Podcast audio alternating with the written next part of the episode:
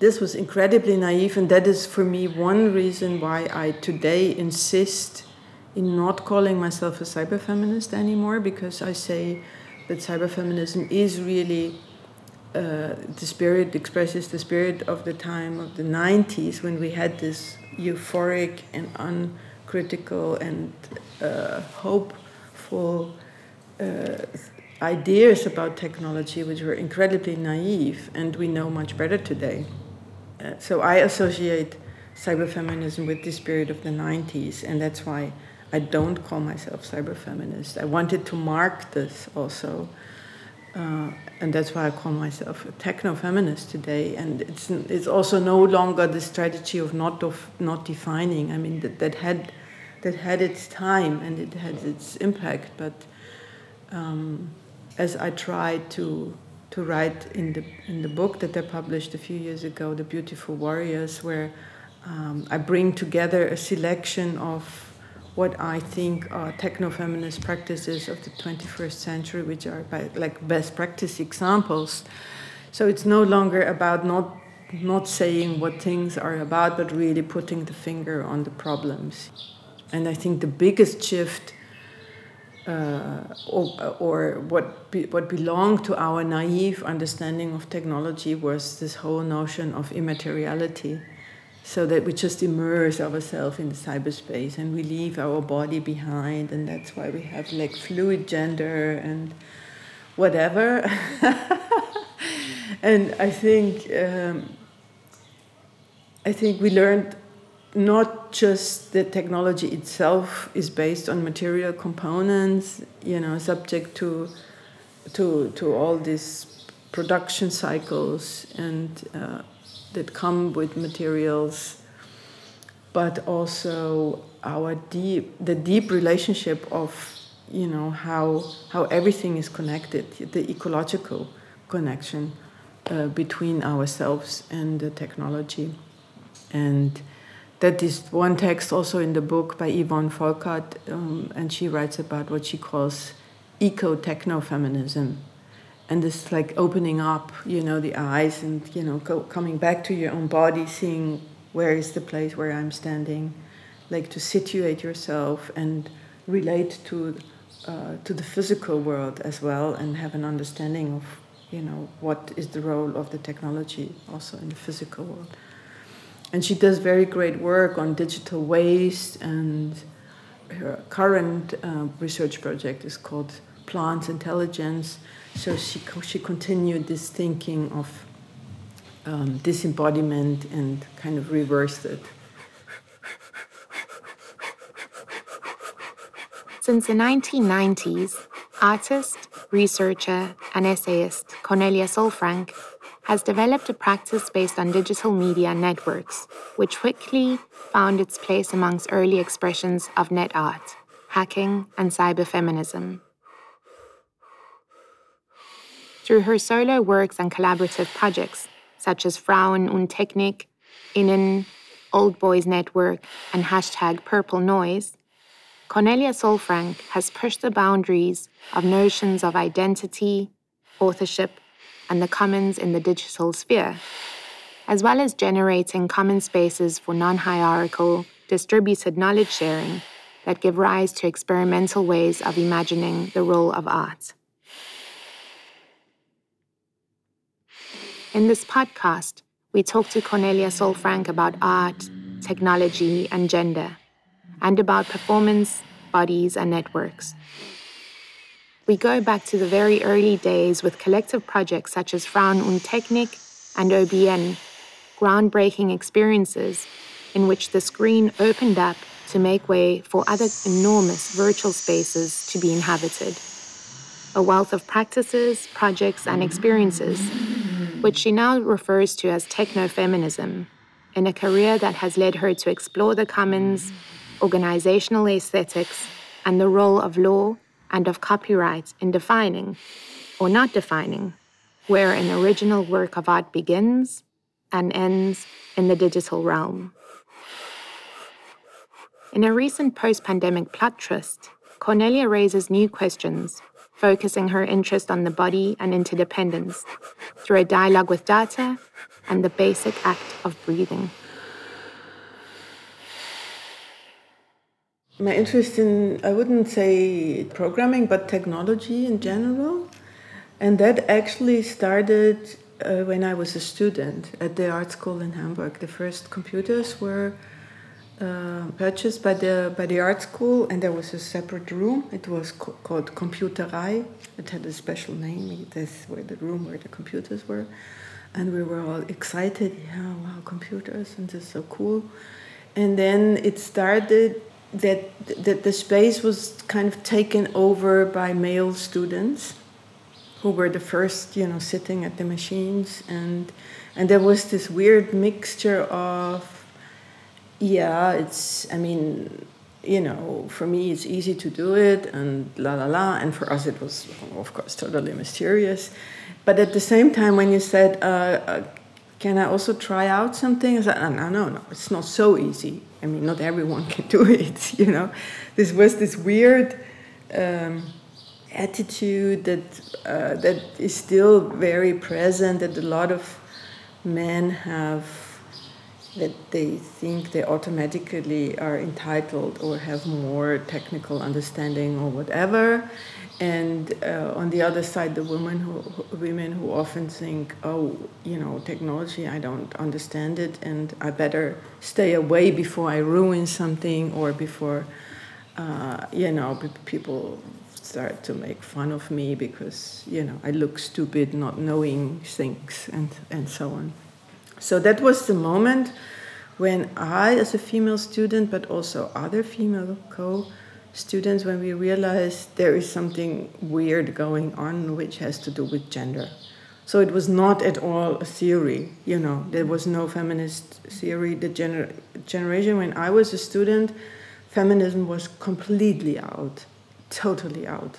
It's not like today. Today it's fashion. You know, you have fashion labels that print T-shirt with feminism. This would, you know, unthinkable. This was unthinkable. To be a feminist when I was a student was uh, was embarrassing, basically. You know, because feminism was very much associated with with kind of seventies, really rude generalizations and and frustrated women uh, who didn't look good and you know it was totally uncool. It was like the uncoolest thing on earth really. And in, in that moment we had this experience that there was a gender something weird with gender going on when we entered this computer space. And it was not just me it was also other fellow students. And so we started to talk and and and we realized there is a structural thing going on.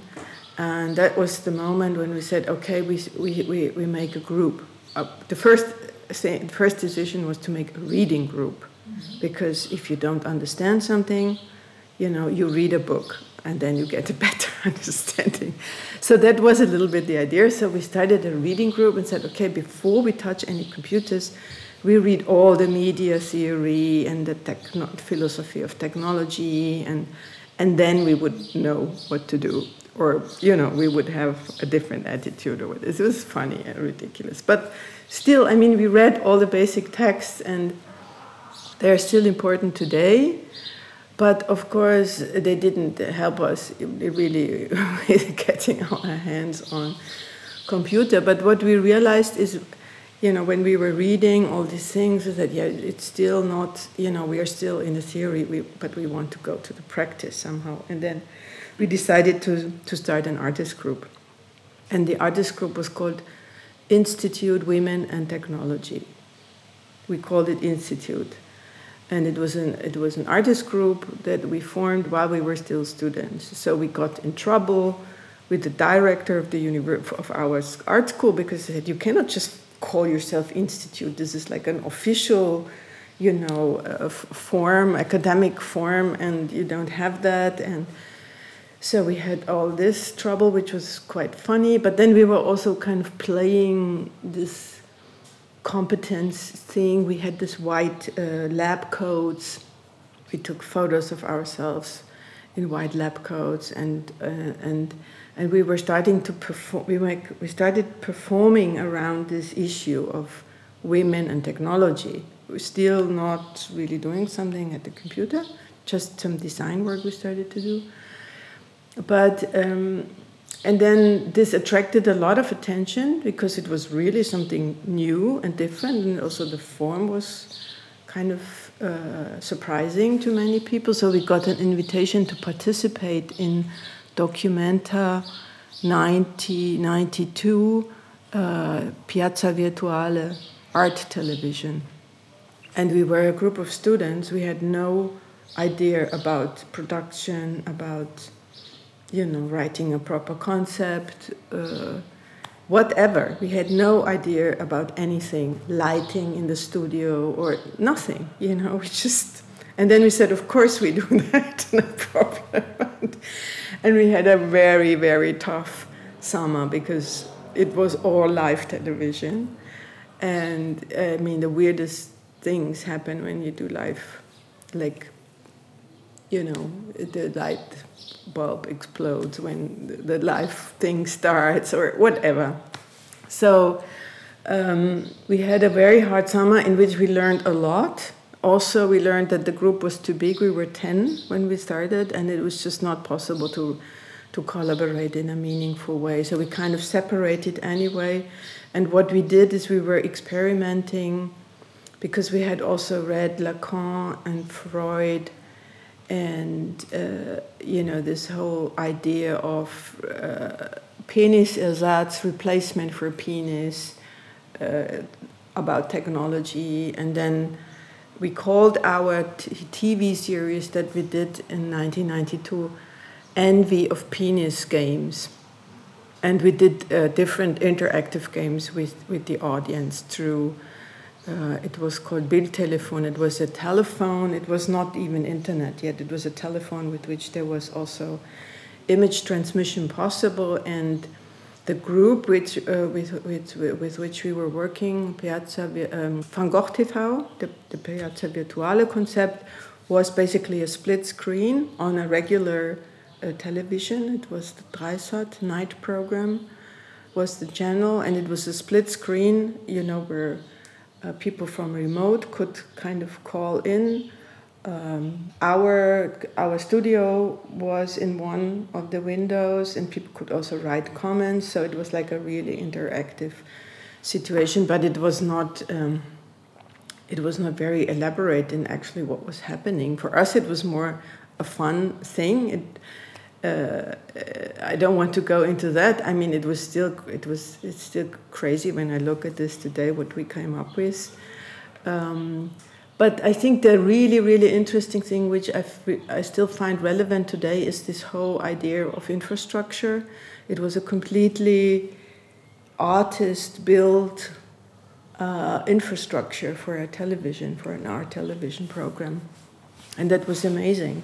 It was a really amazing project, and I think until today it has not been uh, thoroughly kind of conceptualized, like the whole project, what it was, because it connected, it was the center in Kassel, where, there was the main group and the main studio, but it had all the satellites, like our group, we were in Hamburg, but there was other groups in, in Eastern Europe, in Vienna, in Berlin, and we all had different times when we were broadcasting, and it was all run by small collectives or groups who contributed. So it was a fantastic project, but it was never really.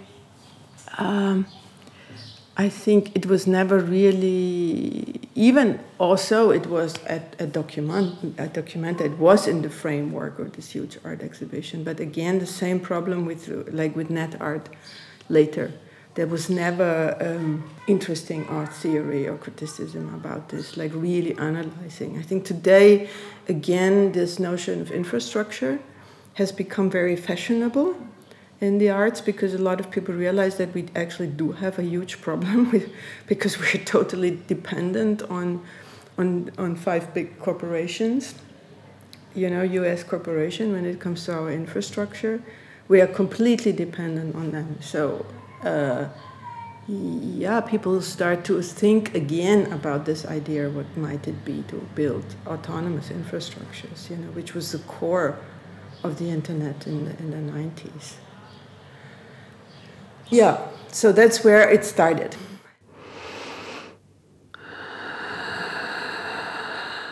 And after this television project in Kassel, we continued with a smaller group called Innen.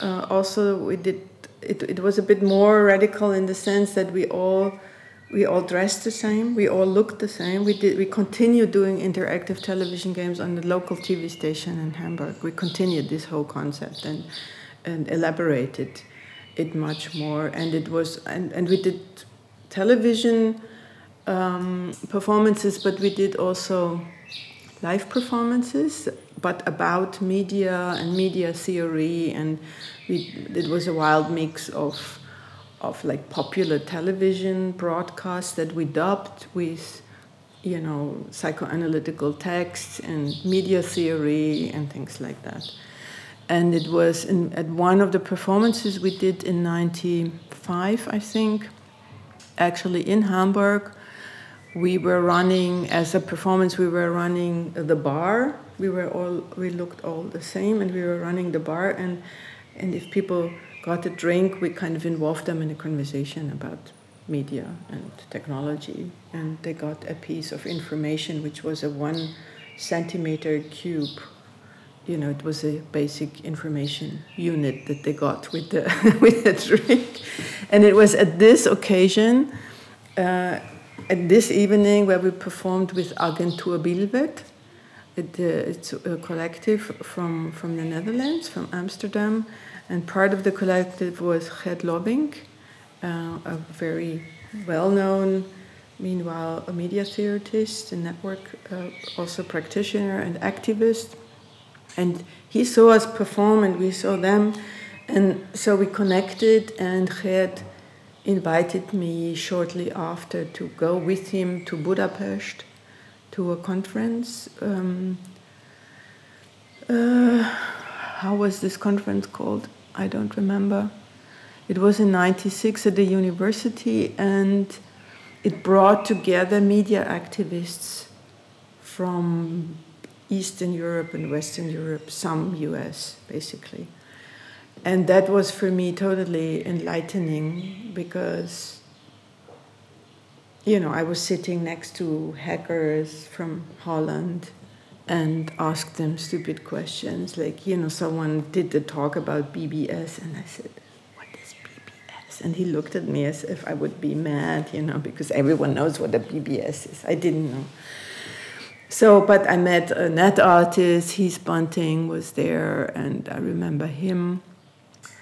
And so it was this mix of people you know like this, this, the hackers which which had a bit of this component of you know they have all this mysterious knowledge we didn't have but there was also these implications you know they can hack the pentagon and you know it's so political and they can do so crazy and uh, you know subversive things so that's very attractive but it was also philosophers and um, artists, and it was just this mix of people that I experienced for the first time in Budapest, and that was my kick. And then I said, okay, this is my place. This is where I need to be. And with this conference in Budapest, a whole new world opened up to me. And from that moment on, I was totally hooked. And you know, I knew it was the internet, you know, which, and, and because before in the school we didn't have internet, you know it was just computers to mainly to design work or you know hypercard was the big thing at the time and and then there came the internet and and the screen opened up you know. The screen opens up and it connects to your imaginary and you have this enormous space. And at the same time it's you're in this imaginary space. At the same time there are also other real people in this space and you can have real conversations and real uh, exchange. And that was it. And that is still for me today. You know it didn't lose any also it's crap and commercial and surveillance mega surveillance and everything. I would not want to miss the internet. I cannot imagine. You know i can't. It's crazy. So yeah, that was the moment. And then I started just to learn and investigate and learn, you know, basic HTML and what we did at the time. And and then I had the chance to apply for a grant in a fellowship. Uh, and then um, I applied to go to do research in New York on net art, and I got this. And that's this what like also until today it, it kind of really put me in touch with all the early people from the net art scene, like Mark Tribe, for example, from Rhizome. Rhizome is this big art base and platform in New York. And um, he just had started. And, uh, or The Thing, Wolfgang Staehle from The Thing, New York, which had also this different uh, outlets in Rome. And I'm later in 2006, I started a thing in Hamburg, actually, because I really loved the idea you know, all these connections really happened at the time when I was in New York in 96, 97.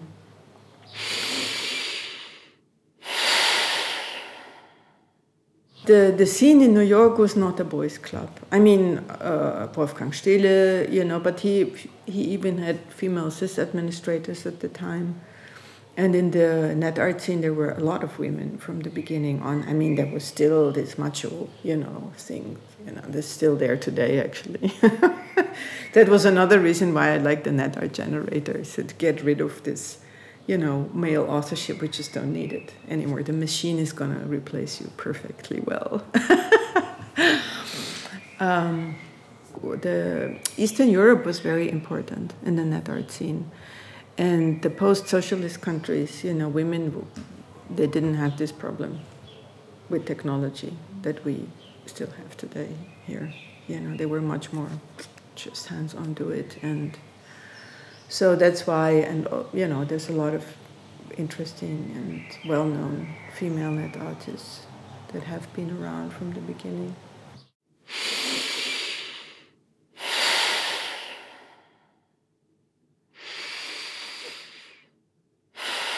Old Boys network we started in 97. It was again at the Documenta in Kassel. There was a format called Hybrid Workspace.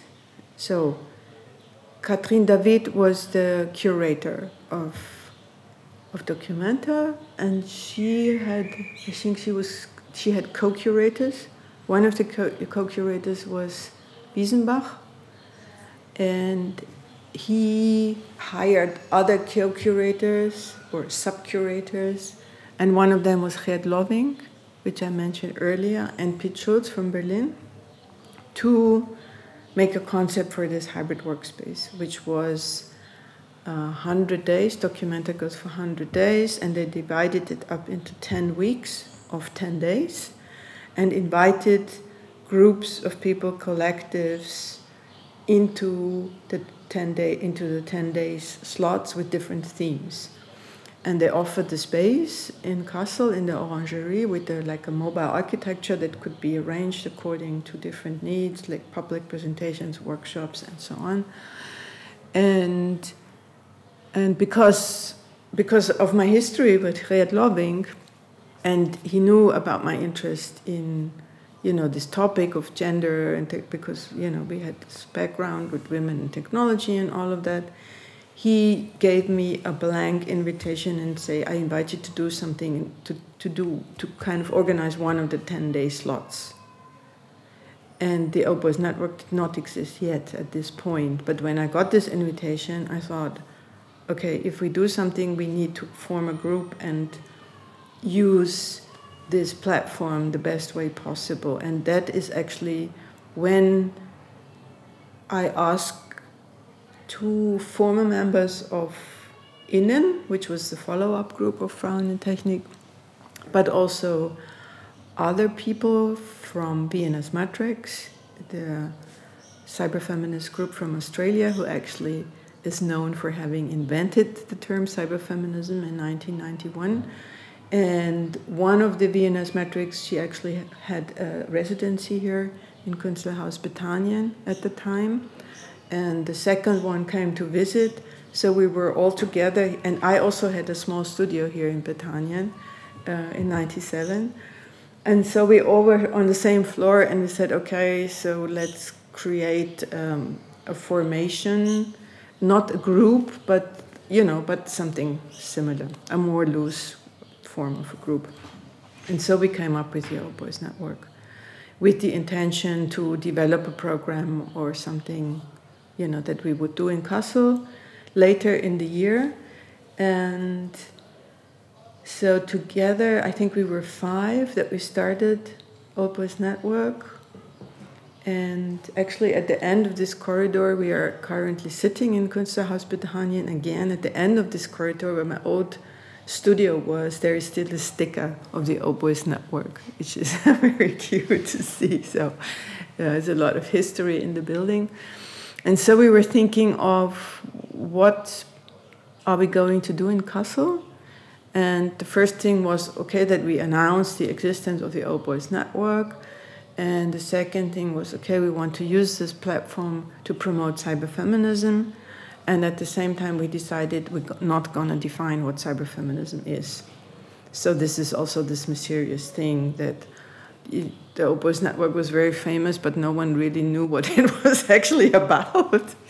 and that was part of the strategy we wanted to create attention and we wanted to mobilize and activate people to create their own version. And that was the call. We sent out an open call and saying, please suggest what you want cyberfeminism to be, and then we will invite you to come to Kassel and present it. And it was possible because it would not be possible today to have an open call like this because we can reach so many people back then we only had the NetTime mailing list basically, and, and maybe yeah, I think the Faces mailing list also existed already.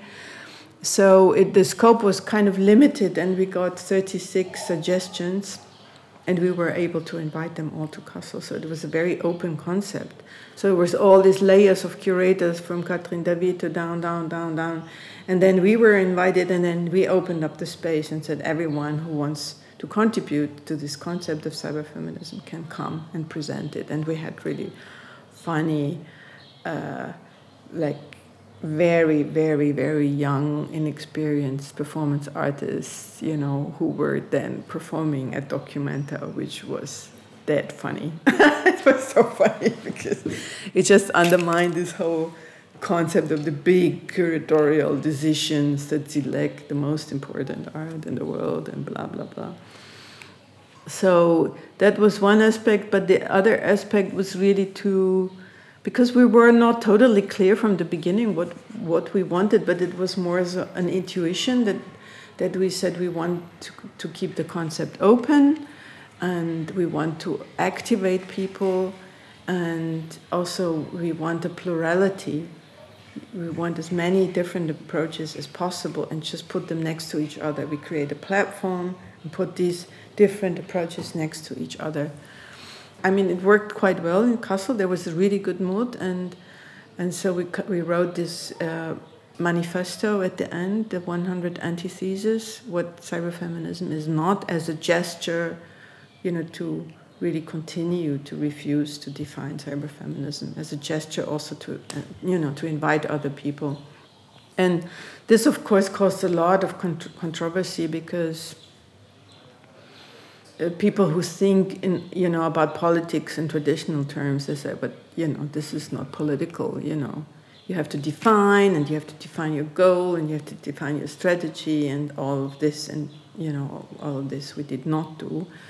But still we kind of uh, we, we, we activated so many people and when we were doing in the last years the, the archive of the Old Boys Network I talked to many people and many of them for the first time had an encounter with this issue of women and technology, which had a life changing impact on so, so, so many people's lives, you know. So I think it was highly political. We achieved a lot, but not in, in the classical uh, understanding of, you know, how politics function the history goes with the Old Boys Network that we did three conferences. We started in Kassel, we had another one in Rotterdam, and the last one in Hamburg. And it was already clear at the last conference that these strategies that I try to keep up, you know, with this diversity, with the ambiguity, with uh, with this experimental understanding of politics, uh, we were not able to keep up anymore because there were so strong forces also within the All Network to really make very clear political statements, you know, like going back to to, to classical activist strategies and, you know, saying, well, but what you're trying to do is not political. We have to formulate and na, na, na. So there was this discussions around these issues, and um, it, it became clear it, it does no longer work. It, it, there was a potential in it, and it was used, but it was over. And we, the question was either to transfer it into a completely different thing you know, completely different form of network or organization, or probably really instituting something like formalizing a structure and making things explicit or or, or ending. And uh, I didn't want to institute anything at the time. I said, okay, this experiment is done and over, and I'm not going to be become a professional you know, director of some cyberfeminism institute or something. You know, my interest was really to to explore the form of organization and its potential, and not make it into some, you know, classical institution or whatever. I think it, it's just this manifesto of the 100 antitheses. It's um, it's really came out of the moment. It was the spirit of the of the moment, and it was a very mixed group of people because there was really there was um, all kinds of different uh, scientists, humanities. There was hackers, actual hackers from Holland.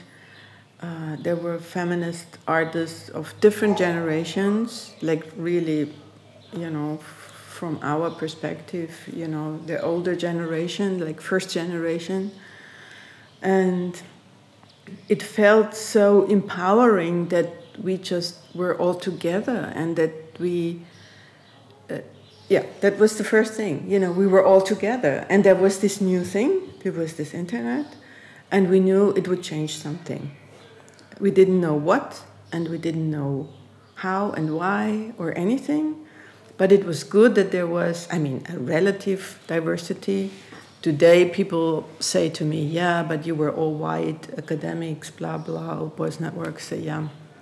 Well, yeah, we look at things differently today, but, you know, it's uh, 30 years ago almost, 26 years ago. And uh, also, we didn't have this outreach and you know also the awareness it was just we tried to be as diverse as possible you know and of course today if you look from from today's perspective it was not so diverse but still it felt diverse at the moment you know because there were people from russia for example very interesting group of people from st petersburg who didn't get visa and so they illegally crossed the border. They, they traveled to, to Czech, uh, Czech Republic and took a backpack and walked across the green border to come to Kassel to our conference, you know. And and of course, I mean, I was a bit I was a bit mad because there was a lot of native English speakers and American and and we had to speak English to communicate together. And they always have an advantage, you know, because they can just naturally express themselves. And I, I felt like an idiot. I mean, my English is a bit better today than it was back then. But then the Russians came and they were struggling with the language, you know, and but all of a sudden we understood, okay, it it is English we have to speak if we want to talk to each other. And so there were many components you know it, it was all and all the the people like from from Croatia from Hungary from Czech Republic you know all these former socialist countries with a completely different upbringing and socialization. There was already so much difference, you know, enough for, for one conference, really.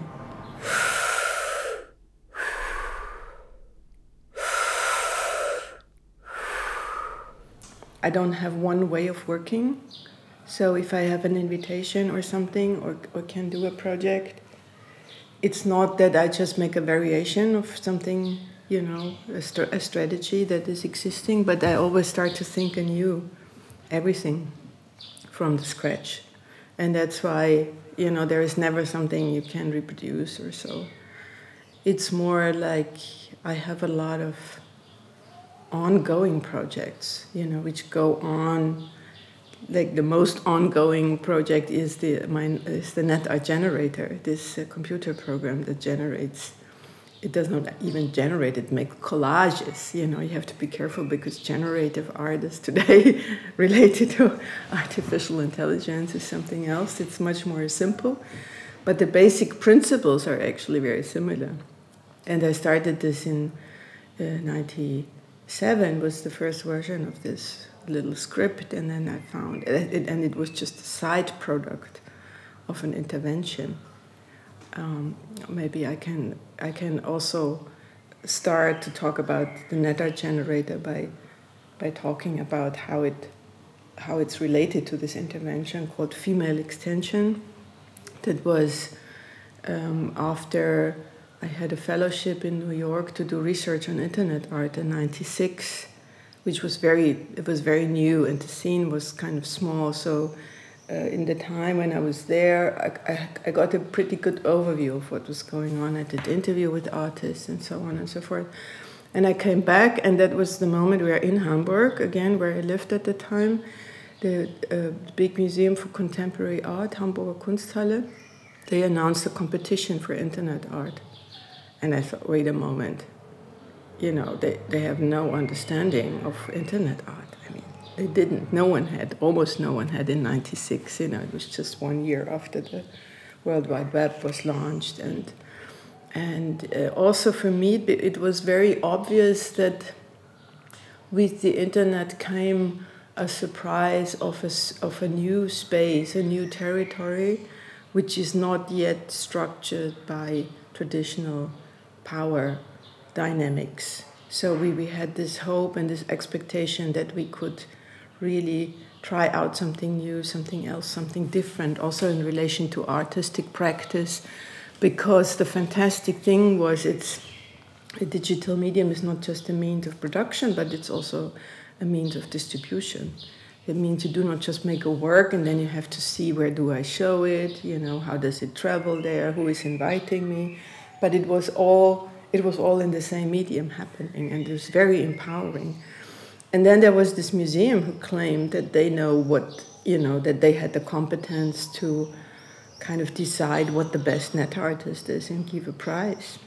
And it was just ridiculous, and it was uh, shocking and insulting. and, and, and, I thought, I need to do something about that. And um, so I was wondering, I thought I want to somehow really destroy this competition. You know, I want to demonstrate them how the internet works because that's what they wanted in the call.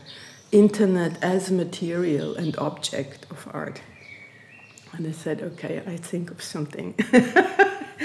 and then what was very popular back then was, uh, you know, fake identities, which was, was one of the big you know things also in the art world to play around or also with fake websites creating fake websites but also creating fake identities. And so i decided to hack the competition by creating uh, 297 female net artists. They were all re- i re- registered all of them.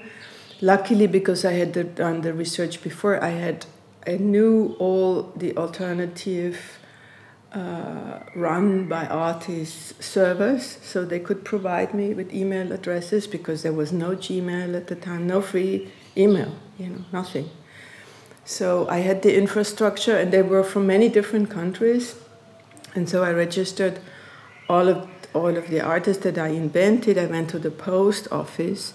I looked in international phone books to create all these fictitious names, and then created the web, the, the email addresses, and then I registered, and the museum sent out the first press release and saying it was our competition is a fantastic success, and more, more than two thirds of the applicants are females. I still have this press release. It's quite funny because, and then I thought, okay, let's see how it goes on. I had, in the next step, I had to submit works. And then I started to, if you know, behind the website is HTML code. And I started to use collage. I just opened randomly HTML uh, code of different websites and started to copy and paste it together and save it and see how would it look like in the browser. And I kind of liked it, but it still was a lot of, you know, work if you if it, if it wasn't automated for several hundred. I was telling that to a friend, and and he said, you know what, that's not so difficult. I could help you write a script so that this, this process is automated. And you just think of a search term, and then the script will find material and just copy and paste it together and make some random websites. And it looked really beautiful, and it looked very much what people actually thought this is how net art could look like, because no one had any idea. And that was. Um, that was the, the, the moment when the net art, the idea for the net art generator was born. So in that moment we invented it, it was just a tool to help the, the intervention. But um, because the outcomes were so interesting, uh, after this whole intervention, I kept on following the idea. But to end the story with the intervention was that uh, I uploaded all all the net art projects that I made, the 297, and the jury had to look at them. And of course, they couldn't make any sense of, of these things, you know, because they didn't have any sense. But they also, because they were not experienced, or they, today you would immediately have, you know, the workings of the internet in, in your head and say, aha, uh-huh, this is like an, a, a structure that I can. They, the jury didn't recognize that there was like a structural similarity to, between all these pages. So they, they decided to just ignore all the contributions and they gave away the three prizes to males, to male artists, which was very funny because in the first press release they were praising the, the, the high number of female artists who, have, who kind of registered for the prize. when they announced the winners um, and, and the press conference where they would introduce the winners, I decided I would go to this, to this very press conference with my own press release and just describing what I had done and hand it out to the, uh, to the journalists. And it was, uh, it was good for me because many journalists were interested in this new thing, internet art, in 97 so there were over 30 journalists at this press conference, all the big newspapers, and they all received my press release and they were bursting into laughter and saying, wow, this is real cool net art. so in the end, uh, some of the newspapers called me like the secret winner of the competition or the hacker. Uh, one made me named me hacker of the week, you know, with a portrait because I hacked the museum and things like that. So that was one thing. It was like my comment on the moment where the traditional art world tried to, to kind of intervene or take over, you know, this new territory, which we didn't want to be taken over. But of course, you know, things happened in the meantime. But that was this moment in time, and, and I think it was still it was still good to make this co- this comment, you know, also to, to understand that there was uh, that there was this this idea or this hope before this promise about the internet that, that we could kind of almost create like a parallel world to the to the traditional art world with all its me- mechanisms of inclusion, exclusion, and so on and so forth. Which, of course, did not happen, but it was still you know, it was still interesting also from today to think about. You know, it was more would happen afterwards. I mean, net art had many, many problems because it, it is very it is very much undermining like traditional categories on which art is built. You know, it's this, the, the, authorship is, is problematic, and also, I mean, what is the work? Not only because it's it's digital, what we used to call immaterial back then, which is funny to, to say today because wow, no, we know we don't know today it's not immaterial at all.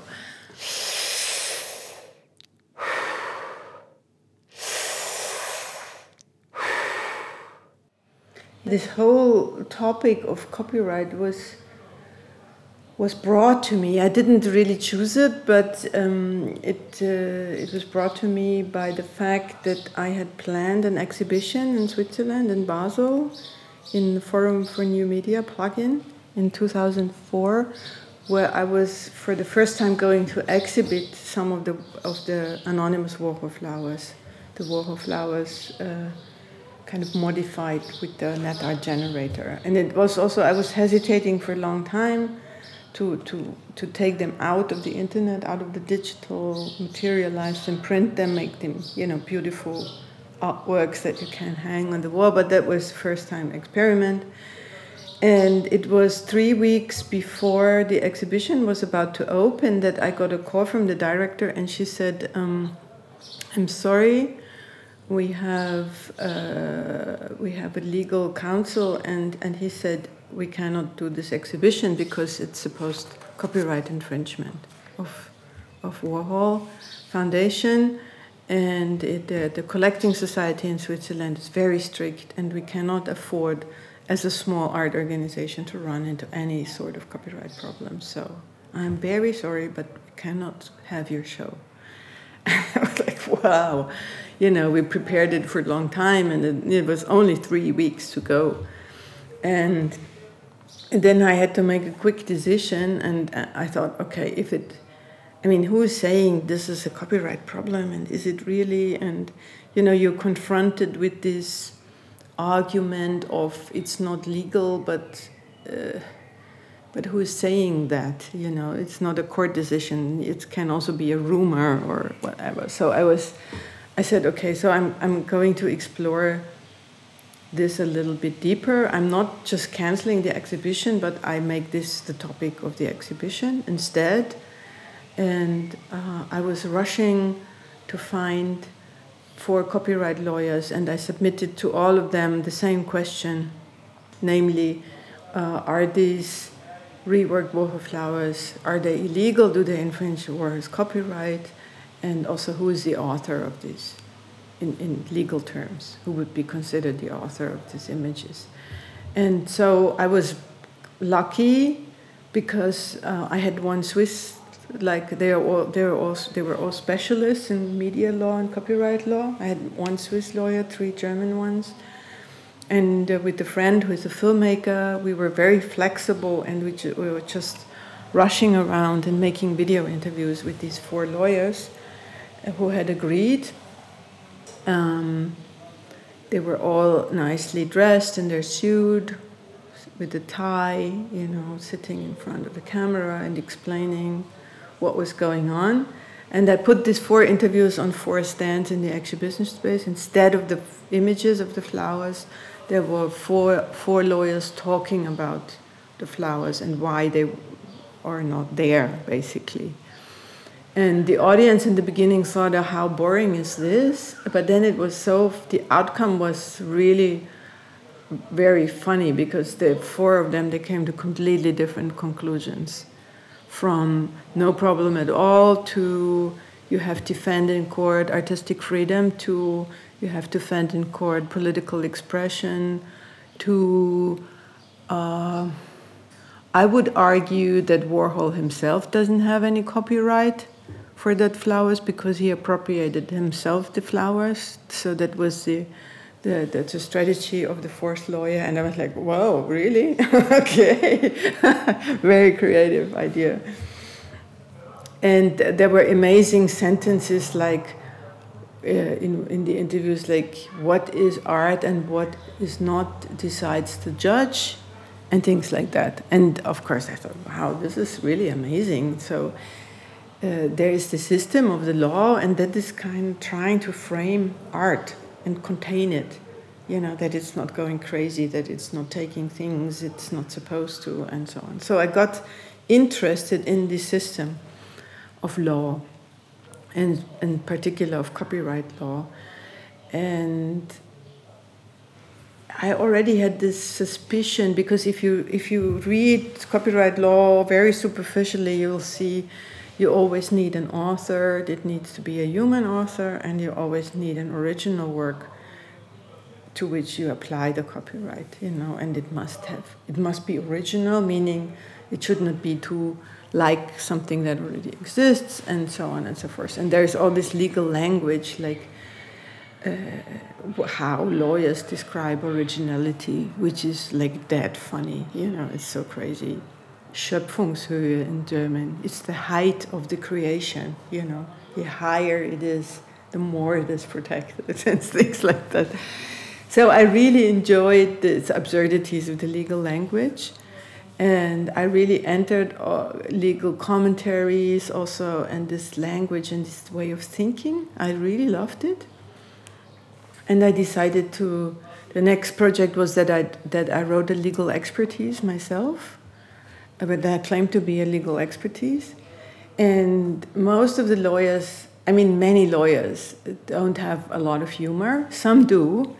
Most got really angry at me because they are used to define and to decide about my art if this is illegal or not. But once I turn it around and say, and now you are the mere material of my work, you know, and the law is, and I pretend to be a lawyer, and I can be a lawyer because I can read and I can think, so what's the point, you know? oh, they didn't like it.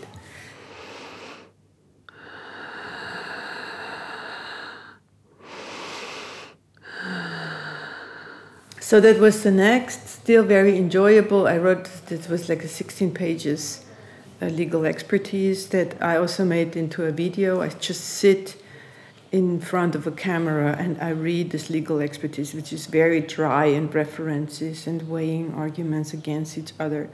But all the lawyers who looked at it said it's totally correct. You know, there's, they couldn't say anything about it. It was correct, the outcome. So, and then over time, I more and more got the recommendation, also by lawyers, who said, "Yeah, but why don't you expose yourself to this risk? You know, why don't you just ask, just ask the artist for permission?" And this is the last thing you want to do if you want to do something. You don't want to ask another artist for permission. But and at one point, I said, "Okay, I ask Warhol now for permission. Let's see what he says." And I did this video interview with Andy Warhol. Mm, it's also online on a, on a pirate in a pirate library on ubu.com because I cannot have it legally on my own website. And in this inter- video, it's it's like edited together from old interviews with Andy Warhol, and he basically also time says, "I don't know, I don't know, I don't know," and in the very end, he gives me permission to use his flowers, and that's okay. Now I'm fine. So that was also the time, it was a few years later that I said, so now I have enough of the copyright and the legal stuff and I move on. But um, no, what, what, what, what belongs to this whole complex of copyright is that when I started to go deeper into copyright, it's not, shown, it's not only the author and the piece of work, but it's also how it's connected to aesthetic theory. And this was incredibly interesting for me because I'm very interested in aesthetic theory, in the theory that is framing art and deciding what is art and what is not. And learning that both systems kind of evolved at the same time in the same period and they were kind of mutually supporting each other. So the concept of the author didn't exist before, of the individual author. And then when it was there, it could be protected, and the other way around.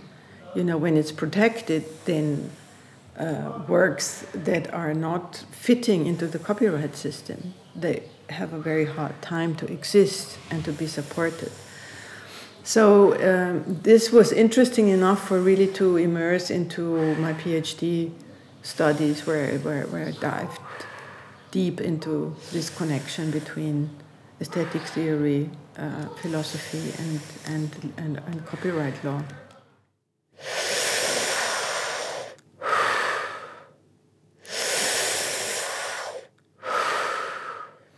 I think a good example to speak about the role that art can have, like in a, in a, in a socially relevant discourse, is the question of, of uh, or the field of digital commons, where we did the research with the project Creating Commons, because there we looked at art projects that either produce commons or maintain commons. That means uh, projects that a lot of people can use and and and uh, profit from, you know, or yeah. Um, and at the same time, for example, one series of, of projects we were looking at were were shadow libraries or pirate libraries, and there are really wonderful shadow libraries like Ubu.com in New York or Monoskop.org or Memory of the World or 0xDB database for film. Um, so and they are all massive and they are so wonderful and they are so relevant because they give access to things that you cannot easily find, not even in a university library, in a public library, or certainly not find them anywhere outside the Western world.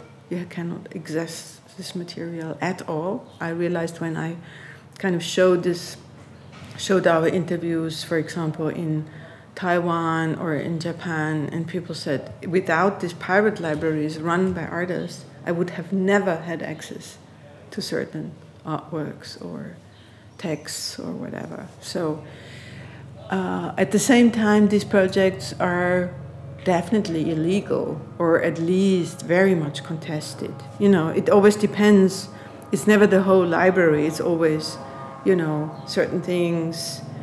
Maybe copyright has expired or they are under free license, so they can be in the library. You have you have to look at every single item in the library if it's allowed to be there or not. But generally, the whole collection cannot uh, is cannot, for example, could not be transferred to a public institution because their lawyers would go crazy, you know, because nothing is cleared, no rights are cleared, nothing is you know, no one knows what they can take or not. And so artists take themselves the freedom and just collect what they think is relevant and make it available. Again, they provide the infrastructure, the technical infrastructure, they run the service, they maintain the service, they maintain the content, they create a community, they build a community, they maintain communities that upload content and um, and at the same time they are exposing themselves to really uh, to really difficult situations you know? I mean it, it happened with one of these projects that that uh, the artist was sued and it was a court case that went on for years and it that took him a lot of energy. I mean he got support financial support from the community and everyone but still i mean what artists have to go through to be able to do this and I like to think about these projects that they are not giving answers because it is not an answer that an artist has to run a project like this under this difficult conditions. You know, that's not an answer. But they are posing questions about who can access culture and who controls access to culture and uh, and and how can we change systems and make them more open? So they are posing a lot of questions, and that's why they are open. They are important. These projects, and um, and for us it was very much important to to frame them within the art context and also within this term of aesthetics to to emphasize this role that art can have, not in the sense of the, someone takes them to court and then they can uh, they can claim artistic freedom because that would not work with pirate libraries. Uh, and also not but but generally that they can have an, that they can take an approach to this very complex and difficult field of copyright and intellectual property, and uh, and create forms of organization and platforms and projects that no one else would create and could create. You know, I mean, of course, there's the scientific libraries, the SciFi Hub and Sci-Hub, not Sci-Fi Hub, Sci-Hub. Um, they're specializing in uh, scientific literature that they are making available for free. Oh, and and that's of course in the same spirit, but the projects we were working with, they all emphasize and focus on cultural goods, on film, video, sound, literature, name it. I think the, there was also the, the hype around the internet w- was kind of cooling down. People got used to it. Uh, slowly, social media emerged. Um, this whole interest in gender technology kind of also died down a little bit. And also, I turned to different topics in my work uh, I started to do research on copyright and digital commons and turned away a little bit from directly, you know, the gender technology work until in about 2014, 15, um, I got invitations from very young women, next generation, who invited me to, to speak about the history of, you know, the good old times of cyberfeminism. And I thought, oh, yeah, nice. People have interest again. Why not? I'm happy to share my. Uh, and I did it once, it was okayish. I did it another time, it felt weird. And, and the third time, it was really I felt so old when I was sitting on stage. I felt like a grandmother of cyberfeminism, tell you goodies, stories about, you know, good old times. I thought, no, whoa, whoa, whoa, no. I'm not going to continue this. And this made me really think also because the situation on the stage, it was very clear that there were the young artists mainly who were there, they had an interest, but they were, their whole the whole strategies were completely different. They were totally part of the art market and of self promotion and of performing on stage and on. There was there was there was not this kind of critical attitude which I'm basically informed by. It was not and I, and but for them for all of them it was and they were like Instagram and influencers and you know product placement. It was just all cool and fancy, and they had really, you know, green hair and blue fingernails and nice, coolest sneakers in the world. And I was sitting there like, oh my God, I'm so old, you know, I don't understand these young people. Why are they not critical? and so on and so on. So, yeah, but we have to live with something. What are you talking about? And that made me really think. I came back, I was so frustrated, or I was so, I don't know how to explain it was just it made me really think so i said okay either i never ever go to one of these events anymore and just forget about it or i have to sit down and think you know how i'm going to relate to that uh, in a, a more interesting way than i did it the last two or three times because it was not very interesting and that was really making me go back to the 90s to cyberfeminism to rethink also what had happened in the meantime. And and and it, it kind of forced me to reposition myself to find it to formulate also a new position. And that's how i arrived at calling myself techno-feminist. And i also said i'm i'm really done with criticizing patriarchal technology business or whatever. I'm just so tired. I'm not going to do this for 20 years in my life. I'm focusing on on best practices because there is so much cool stuff going on, beautiful work, you know, by super cool people.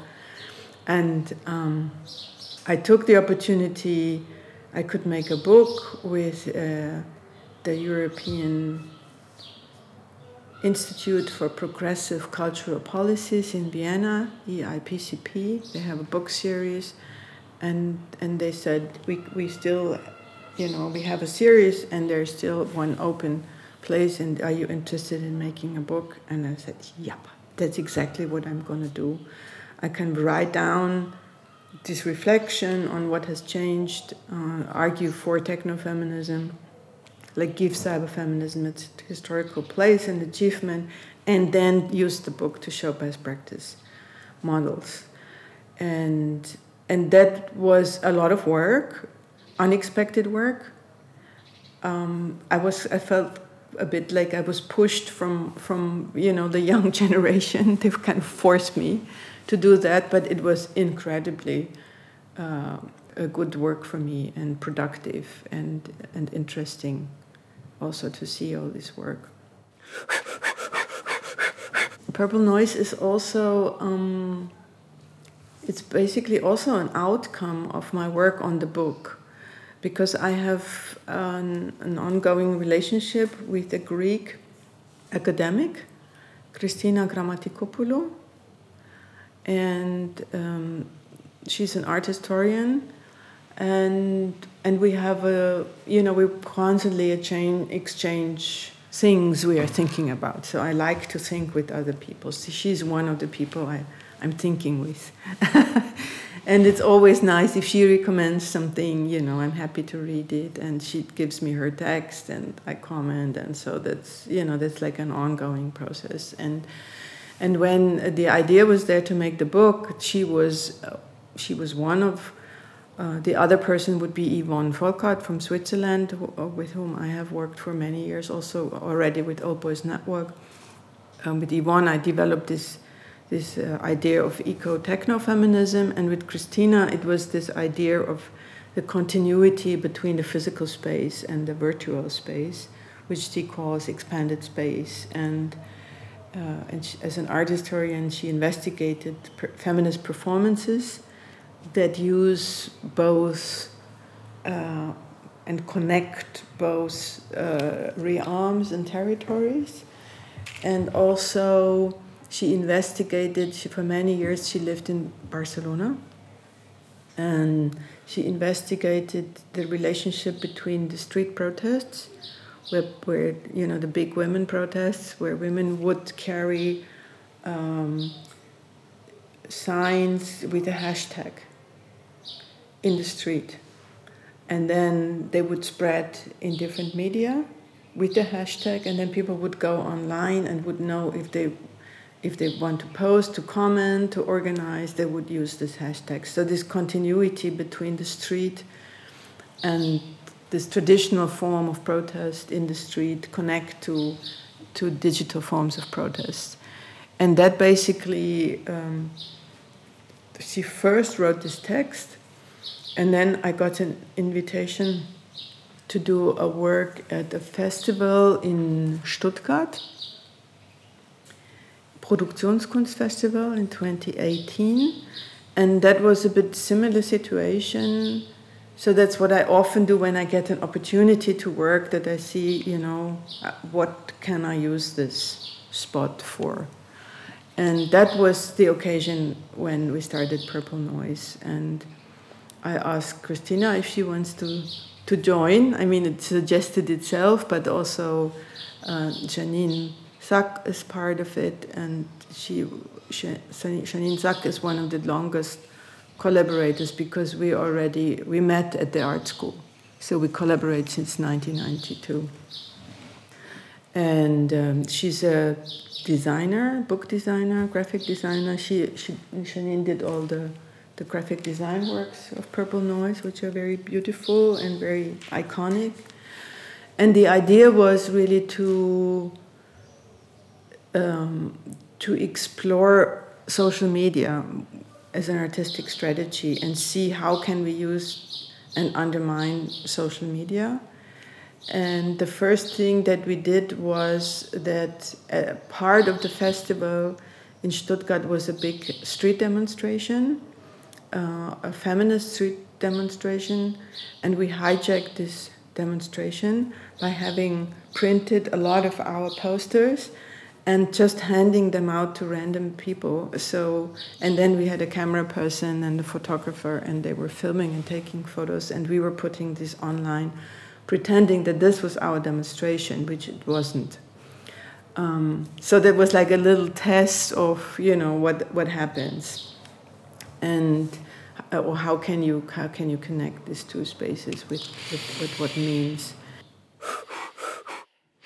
one thing I have to say about Purple Noise, it's not really a fixed group. I mean, it's uh, it's uh, Christina and Janine and myself. We are kind of the hard core of the group, but and then it sh- showed that we have different collaborators for different projects. There's always people coming and going, you know, whenever because we do different projects and people do have different interests, and so it's not so much like a fixed group, but it's more also, I don't know how to call it, network or an open group. And then Corona came, and it was 1st of May, and then we thought we need to do something, but we could not really. I mean, it was obvious we could not go in the street. There was it was not possible. So we decided we do an online, we do a fake online demonstration by generating 1,000 AI faces um, of people who look real but are not real. And we developed a mask. Masks were very popular in that year with our own logo. And the logos or the signs we use with Purple Noise are always this. um, modified gender symbols. So use just the ring, and then you have different things uh, sticking out and uh, the, the one we used for the mask looked a little bit like a coronavirus, but also it could be some fantasy gender symbol. So that was our mask, and then we applied this mask in, with Photoshop to the 1,000 people. And if you go to the website, you can see it was our first of May demonstration, and we also sent uh, to people um, like the model, they could make their own mask with this symbol and take photos. It was a contribution of uh, 1,000 fake people who demonstrated, and we also um, we wrote again a manifesto um, called the Techno Feminist Care Manifesto, and that was part of this demonstration. So it was spread by the people by the by this fictitious demonstration.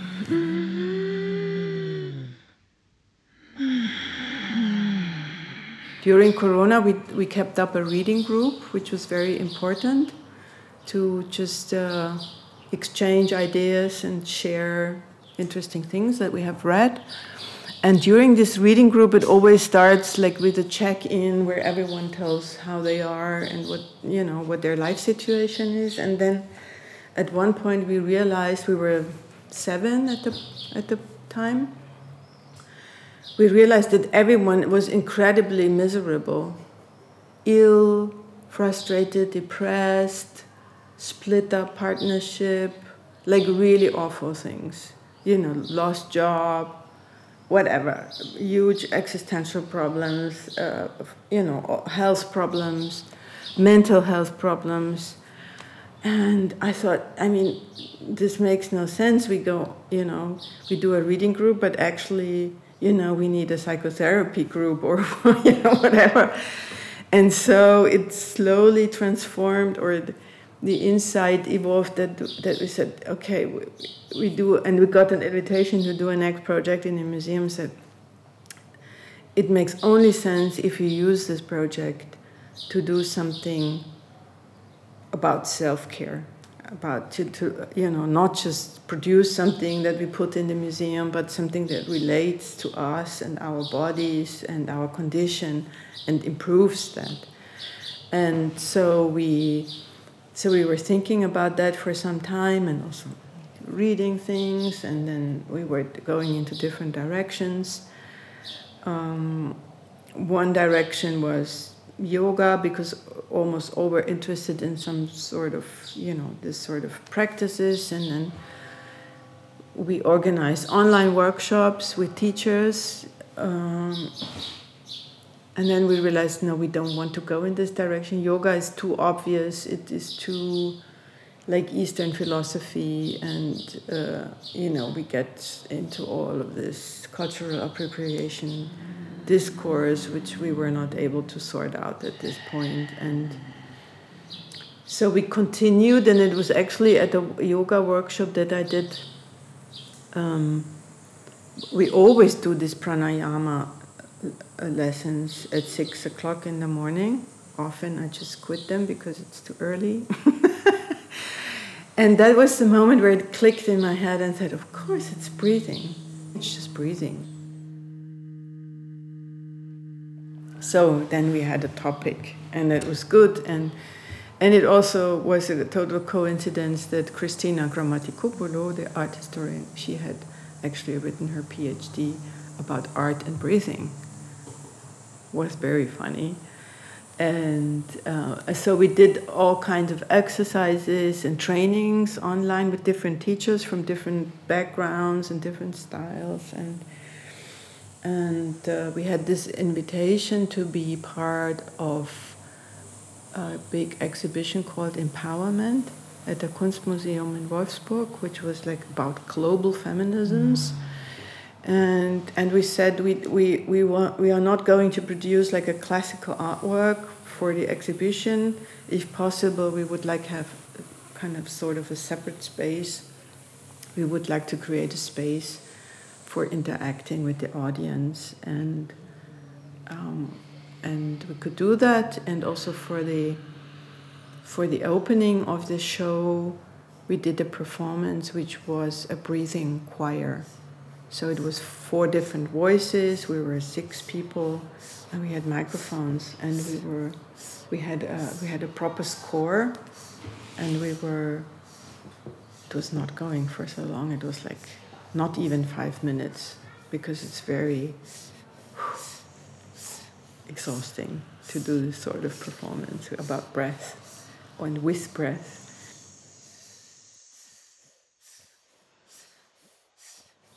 The starting point was to do to go back to the body to my body and learn techniques that would help myself to feel better.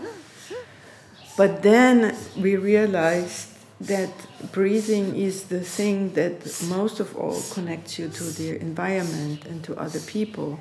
Like we are sitting here and we breathe together the same air and you know we share so much that goes into my body into your body and this sort of the whole ecological aspect comes in, the quality of the air comes in. Uh, George Floyd comes in, I can't breathe, you know, this toxic lines of power that divide, you know, uh, how well can, people can look after themselves or not. And all this, it's open, it, it, it was such a crazy movement for me, like a thinking movement to turn to my body and then through my body just open up to the whole world. that was it. And I was still, and I still am a little bit under shock, you know, because it put my whole theoretical construct that I have in my head, it put everything upside down. You know, it's like, wow, I still, I'm still about orienting myself and and resituating myself again you know because how can i how can i continue working with these new dimensions in head? And what is the place of all the other stuff that i've done? And how can i connect these things? And and so again you know i'm going back to feminism. Feminist art is a lot about the body. And i was never ever a fan about this feminist art which was about the female body and now I'm thinking about why not? it's so interesting, you know, because, mm, yeah. So it's a whole new world opened up. And um, I was sure after our, uh, this museum project, it went on for three months. And we did the final uh, performance also there. And then the others they all had to go on with other stuff and i said no i want to go on. This is super fascinating. And also this challenge not just for myself to learn things but this also this challenge to really re- reconfigure my my theory world. And I even I had to rearrange my bookshelf because uh, there were books accumulating which didn't have like a proper place to go, and um, so I created this new shelf which is called Entanglement. so I put all this, you know, starting from Donna Haraway and mm-hmm. Chakrabarti and all these people. So this is like the new, the new area in the bookshelf, and and so I was glad also and happy and lucky that. Um, that I'm also part of this research project in Zurich at the University of the Arts called Latent Spaces. And I initially wanted to do something related to social media in this um, research project, and then I was so fascinated, and I said to our project lead, I have to change my topics, you know, um, and it became breathing data, and he's fine. So that's my current research.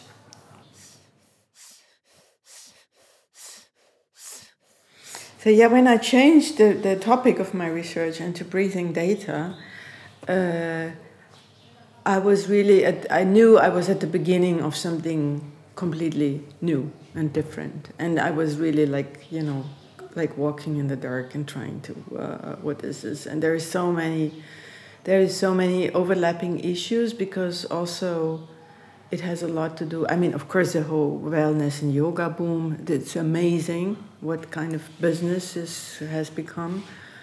Um, the whole conversation about health, digital health, and I don't know about the situation in Spain, but in Germany we have a huge discussion about how run down our public health system is. Also, it is one of the most expensive in the world. So it's not like that we don't spend money on health, it just is not efficient at all, you know. And this is totally crazy. And in this kind of dysfunctionality of the public health system, e health comes as a new thing that will solve us. And it's like, wow, this is also mad, you know. And it's technology now that is, and we know technology doesn't solve social problems. We know that. It never does. It will also not in this case. So that is another aspect of it. And then there's, of course, this whole ecological aspect to breathing and, you know, me connecting because for the first time I consciously thought about the idea that I'm connected to these plants outside in front of my window because they produce the oxygen that I'm breathing, you know, and when they die, there will be no more oxygen. It's like, wow, this is all too much, you know. You know it somehow, of course, that theoretically. But then, you know, I, lo- I went back in school, you learn about photosynthesis, and I thought, how was this again? Well, well, how did it function again? What was it exactly? I couldn't tell. And I had to revisit, and then I thought, okay, and what is air? I mean, what is the percentage of what part of the air? I didn't really know. You know, this is like this totally basic things that we don't know about our environment. And so there's so many aspects, you know, environmental, health system, which is social, political, uh, this wellness thing, and then also, and not to forget, I mean, it must be part of my research project so that I can, you know, uh, sustain the work. So it, it, data, it's about data, and I was clearly not interested in the there's a lot of data co- collection about the air qualities and things like that. And I thought, no, that's not what I want to do. It's really I want to, I want to focus on my body.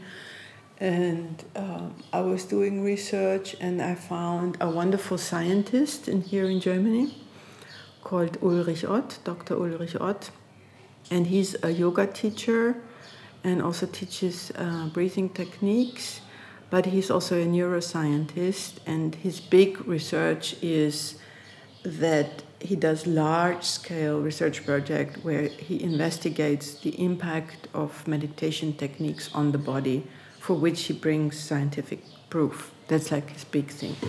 But of course i mean we are not in california.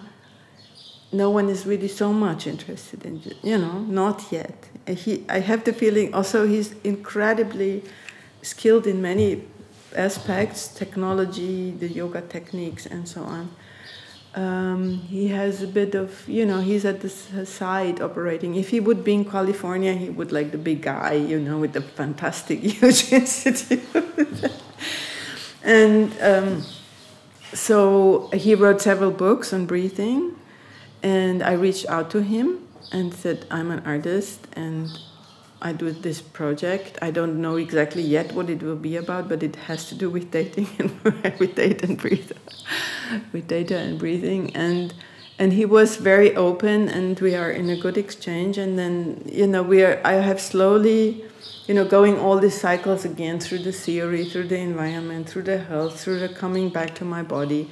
So what is the next thing? What do I need to find out? And I did. I spent quite some time doing research on on like the devices which I would use for myself to to quantify uh, my own body data because basically you have the choice between Apple and Android devices you know Apple Watch of course you need to have an iPhone I don't have an iPhone so I was going back and forth the constellation I wanted was basically not possible it's always difficult with it, you know, so that the systems work together, you can exchange data and all of that. And it took me really quite a long time, and I was very like, oh God, it's this already. And at the very beginning, someone actually it was in one of the it was one of these Californian mega pranayama guys. He mentioned at one point in his book that he's also taking his body data with a ring and I like marked it really as like uh, ring body data. That's important. Forgot about it. Did all this research, and it. And a friend here in Berlin mentioned that he has a friend who has such a ring. I said, "Oh, I have to talk to him." And and he's a software developer. He's like a serious technical guy. And I met with him, and I said, "It's totally fine. It's working. It's not, you know, it's not a toy or something. It's serious technology." and then say, okay, if he says that, and uh, okay, I, I want to end all this discussion, and also I don't want to have a smartwatch because I just find them really ugly. So I got this ring, and they come in gold and silver and black, and there's even a Gucci model, which already says a lot because it's absolutely a, totally a lifestyle thing. And since I have this ring, I, I realize more and more people in television, know, this ring. So anyway, but it's a it's a series. I don't mention the name of the company because I don't not yet work for them. I don't promote the product but it's a serious Finnish company, and they are serious with data protection and everything. They are cool. So I have full access to all the raw data as well. I cannot, of course, change what is being measured. That is totally uh, decided through the design, and it basically measures heart rate, which is the most important uh, value, and it measures breathing rate, of course, oxygen is not really relevant in my case. Uh, and at night, it measures heart variability, which it can't a day, which is a bit a problem because for my project, for which I want to do one hour breathing exercises every day for three months, which I only start in mid July, I need to measure heart variability as well, and for, I need to, to use an extra gear to do that, an extra sensor, but that's fine. And I slowly develop an understanding what kind of parameters are important for what, because you don't know that. Mm-hmm. The idea is to measure the impact of breathing techniques on my body, on my well being, and on my physical health as well. And what I'm going to do with this data is, of course, I will first of all visualize the data that, because I have access to the raw data. I will visualize them in order so that they are better readable. And in parallel to the data collection, I will uh, keep a very close a diary of what I'm doing or of things that excite me or how much alcohol I drink or if I stay up late or if I travel, if I have stress, traveling or things like that. Um, and I will compare the diary also with the data and see if there is correspondences. That is, uh, I, I already started this kind of experimenting with that, which is very interesting. But the end product is what I call a dialogue with the data. It's like um, that I do an introspection and think about how I feel and compare it to the data. And I already started kind of playing around a little bit with it, and even, you know, even if I didn't do it so kind of consequential now, as I'm going to do it in the self experiment, uh, I already can realize an effect because the simple fact that I'm observing myself consciously already changes a lot. Almost everything. This is so crazy.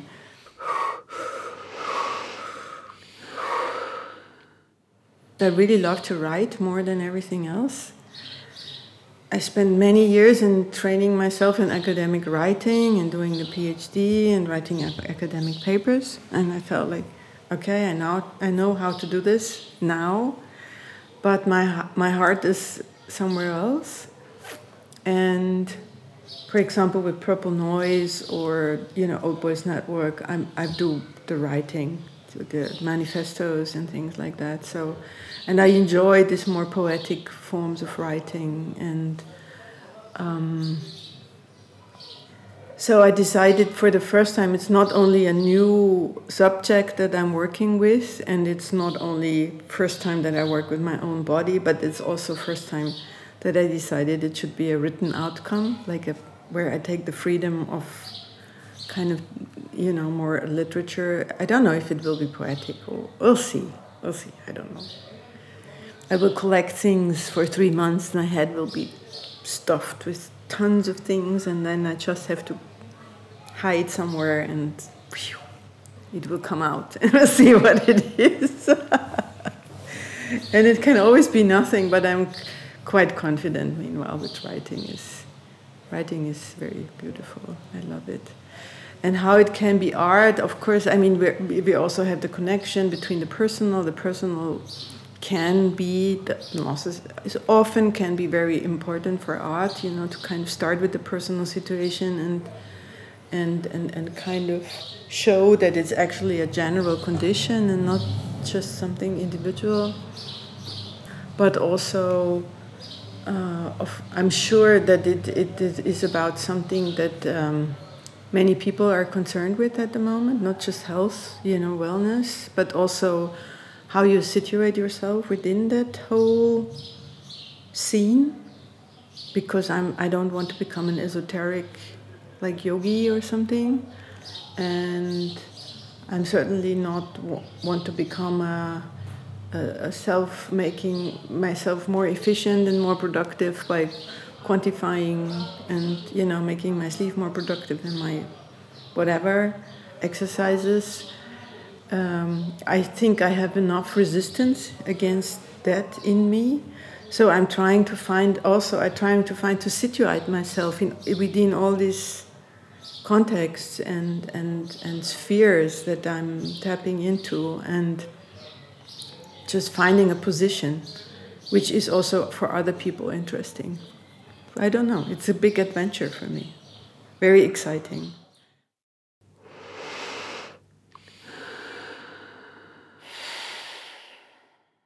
I like the word negotiation, you know, because I, I, I, I claim this is art, and it's the same with like you know these activists are the activist artists we had yesterday who say i don't mind if it's art or not you know um, but for me it's important and it was the same with the pirate library. Some like Ken Goldsmith, I mean, he is a famous artist, so he would not say it's not important, but other people like Marcel Mars or so, they would they were they would normally not directly call them artists. Also, they do exhibition in art spaces, so I think they are artists, and it makes sense to call their practices art practices. But that was something we just um, we kind of imposed that on them. I said, if you call your artist, if you call yourself artist or not, we don't care. We call you artist. Full stop. No discussion. Or I mean, of course, we would we, we would discuss, but in the end, they had nothing against being called artists. It's not a bad thing, you know. So, but of course, most of these people want to avoid this discussions about aesthetics and is this art or not? Oh my God, you know. I think this is the most interesting question of all. um, so yeah, but that's true. And for me, it's about negotiating the, the, the borders of the field, you know, the limits of the field.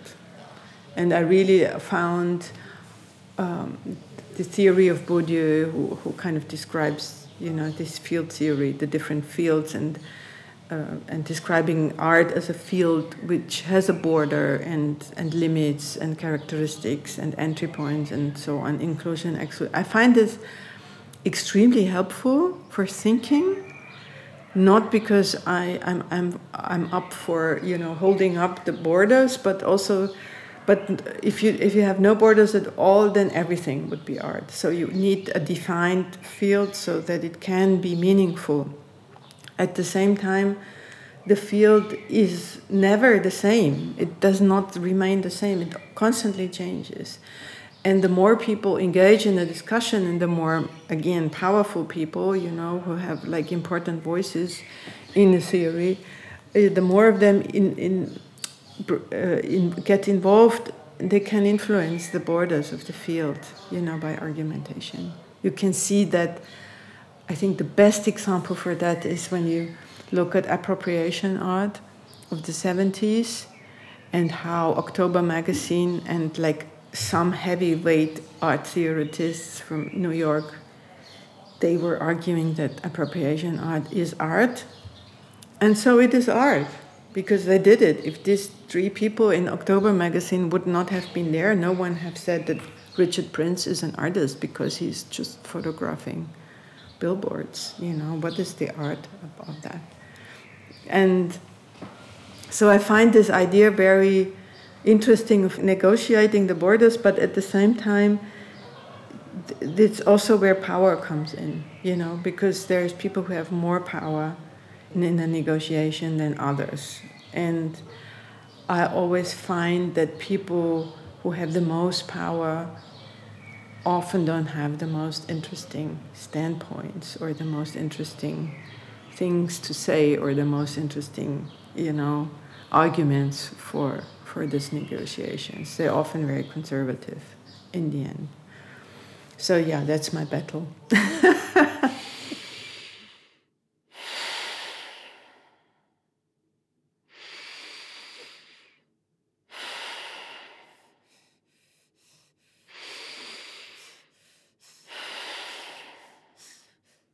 And that's art, no?